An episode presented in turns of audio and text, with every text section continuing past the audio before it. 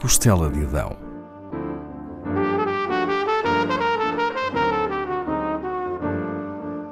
Com Paula Castelar.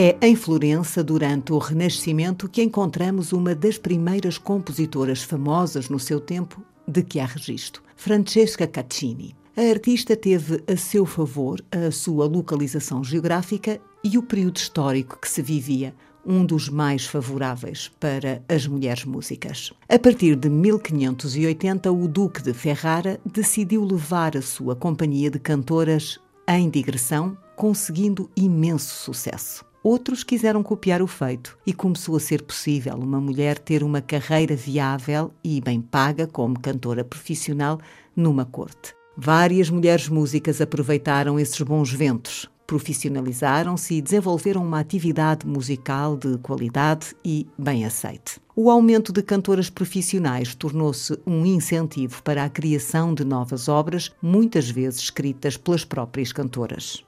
Francesca Caccini beneficiou dessa abertura artística no feminino e de ter vindo ao mundo em Florença, numa família de músicos famosos. Nasce em 1587 e é a mais velha dos irmãos. A mãe é cantora e o pai, de Giulio Caccini, membro da célebre Camerata Fiorentina e coautor com Jacopo Peri de Daphne, a primeira ópera de que há notícia, infelizmente desaparecida. Cantor virtuoso, cravista, laudista, professor e um compositor de renome, Giulio Caccini foi um dos criadores de Le Nuove Musiche, o estilo musical dominante em Florença no fim do século XVI. Francesca cresce com essa envolvência. Estuda poesia, canto, alaúde, cravo e composição com o pai. Escreve música e poesia em latim e no dialeto toscano e participa ativamente na vida musical da corte dos Medici. Le Donne de Giulio Romano, As Senhoras de Giulio Romano, é um grupo coral familiar de grande sucesso, onde canta Francesca, a sua irmã mais nova, Setimia, a sua madrasta, Margherita della Scala. Ocasionalmente também atuam alunas do pai, o pai e o irmão Pompeu vive-se o período do nascimento da ópera. Quando tem 13 anos, Francesca e o resto do grupo participam na representação da ópera Eurídice de Jacopo Peri. A representação da obra tinha sido encomendada para celebrar o casamento de Maria de Medici com Henrique IV de França. Lembro que Maria de Medici seria regente em nome do filho. O talento excepcional de Francesca revela-se desde cedo. A convite de Maria de Medici, a família Caccini vai para a corte francesa em 1604 e é proposta a Francesca que se torne assalariada da corte. O tio da rainha francesa, o grão-duque Fernando de Medici, opõe-se. Quer que Francesca fique na sua corte, e consegue-o. Aos 20 anos, Francesca regressa a Florença e entra oficialmente ao serviço da corte dos Medici. Tem como funções cantar nos ofícios da Semana Santa, em recepções oferecidas pela regente, a Grande-Duquesa Cristina de Lorena, ensinar canto às princesas, às damas de companhia e, pelo menos, a uma freira. Pouco depois de regressar a Florença, casa com Giovanni Battista Signorini, também ele músico da corte e poeta. O casal tem uma filha, Margarita, que também viria a ser contratada como música da corte. Em 1617, Francesca Caccini faz uma digressão por Itália, sendo aclamada como cantora virtuosa e compositora em todos os lugares por onde passa. Uma década depois, é uma das figuras mais reconhecidas da música europeia. Sabe-se que em 1623 recebia o mais alto salário de todos os músicos da corte. Francesca Caccini trabalha para a corte várias décadas, o que contribui para o seu desenvolvimento como compositora, pois compõe para circunstâncias diversas. Escreve canções seculares, madrigais, cançonetas, obras dramáticas e peças instrumentais. Compõe muito, mas a maioria das peças que escreve não chega a ser publicada e algumas desaparecem. Existe uma ópera e uma coletânea de canções, Il Primo Libro, publicada em 1618. É a maior coletânea de canções de um só compositor a aparecer publicada nessa época. São 32 canções e quatro duetos para soprano e baixo. A única peça teatral sua a chegar aos dias de hoje intacta é a ópera La Liberazione di Ruggero dall'Isola Alcina. É precisamente um excerto do início do primeiro ato que escutaremos agora, com Helena Sartori na direção da Orquestra Alabastrina e La Pifaresca Ensemble.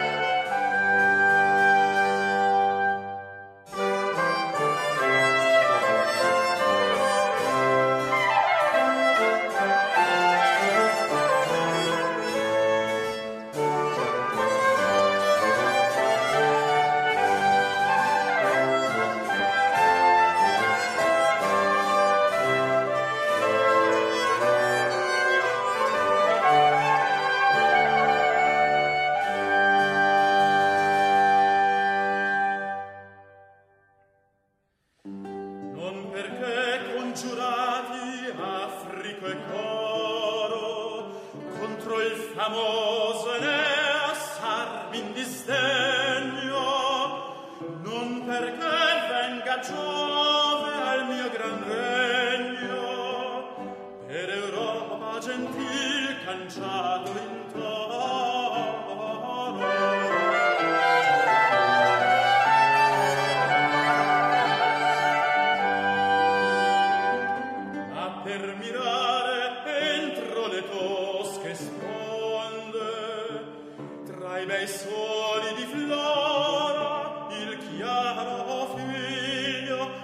danza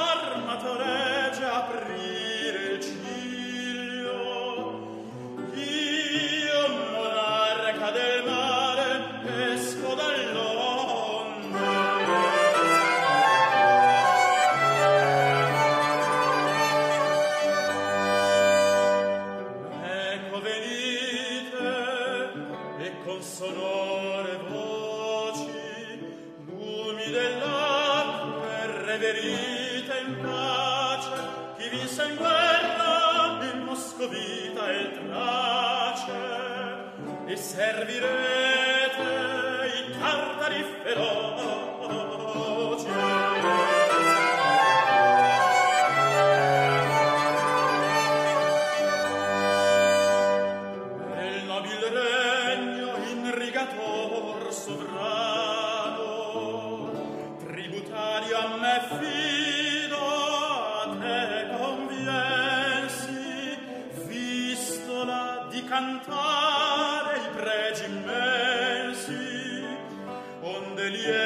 festeggia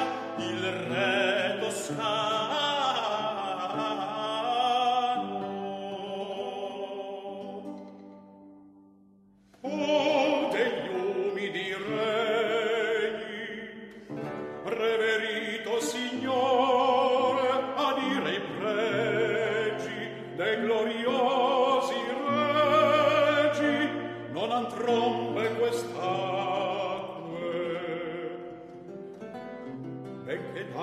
de Sion avanti il cor si tace e ne sospira. Sol di febola lira di questo invito mai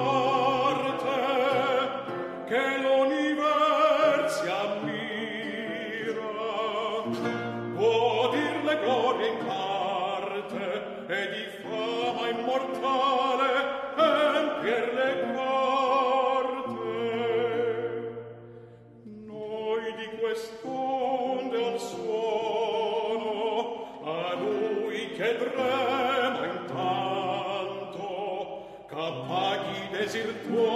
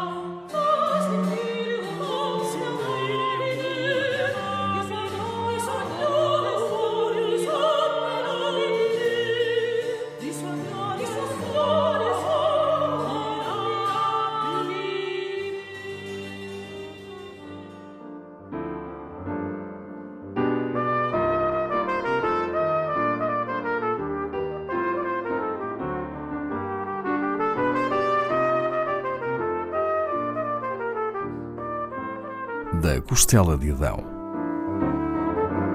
com Paula Castelar.